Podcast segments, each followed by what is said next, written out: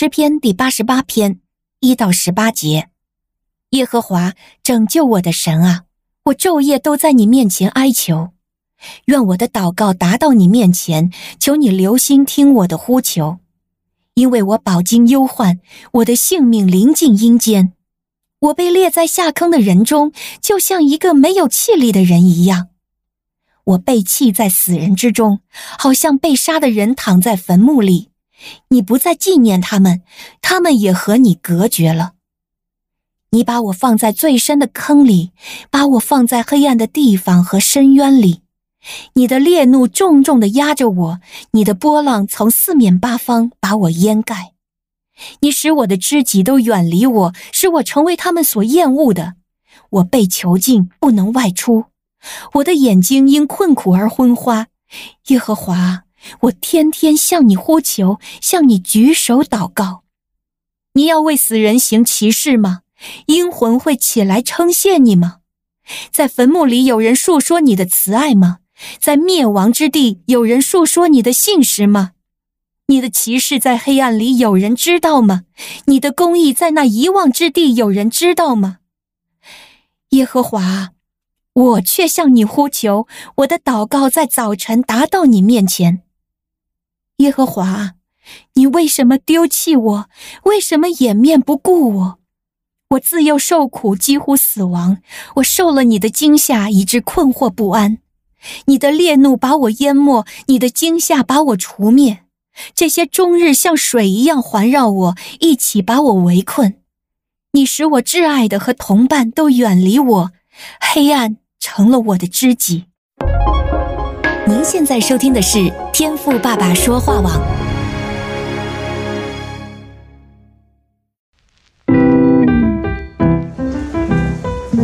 美好的一天，不论你是在早上、中午还是晚上，向您推荐一款能够滋养你灵魂的特调饮料。一会儿呢，就你和主。哎，对了，还有我，咱们一起来品尝这专属于我们的。尔梅尔独享杯吧。我是周牧师，今天的俄梅尔独享杯要和你一起来看的是诗篇的八十八篇。那这段经文呢，我相信你读过去之后啊，心情呢可能会不太好啊，因为这里头讲到的呢，似乎都是一些不好的事啊，像什么心里满了患难啊，性命临近阴间，要不然呢就是什么被丢在死人中啊，像躺在坟墓里这样的话啊。那我觉得更绝望的是啊，在这么糟的光景之中，神竟然好像也没有理会诗人的祷告啊。那我不知道你是不是也有这样的体验呢？就是在难处中啊，即便呢你一直祷告，不断的呼求神，神呢也没有任何的动静，情况呢也没有任何的改变啊。然后呢就让你觉得祷告啊似乎也没什么用，就好像在黑暗中啊完全与神隔绝了一样啊。那其实呢，当我今天在看这段经文的时候啊，就完全的可以体会到诗人这样的心情。你看到第一节他说：“耶和华拯救我的神啊，我昼夜在你面前呼吁。”那意思就是啊，因着在痛苦中，诗人呢并没有停止祷告，但是这样的坚持啊，似乎也没有为他带来什么改变。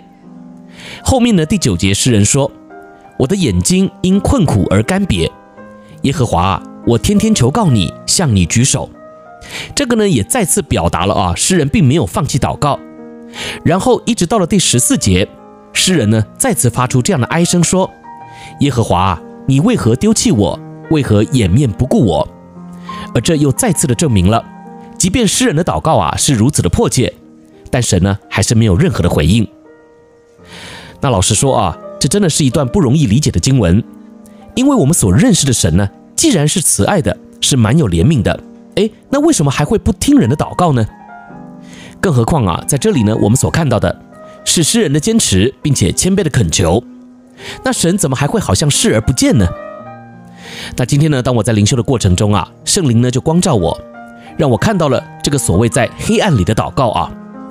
有时候呢，并不是神把我们放在了黑暗里，而是我们自己啊窝在了黑暗里而不想走出来。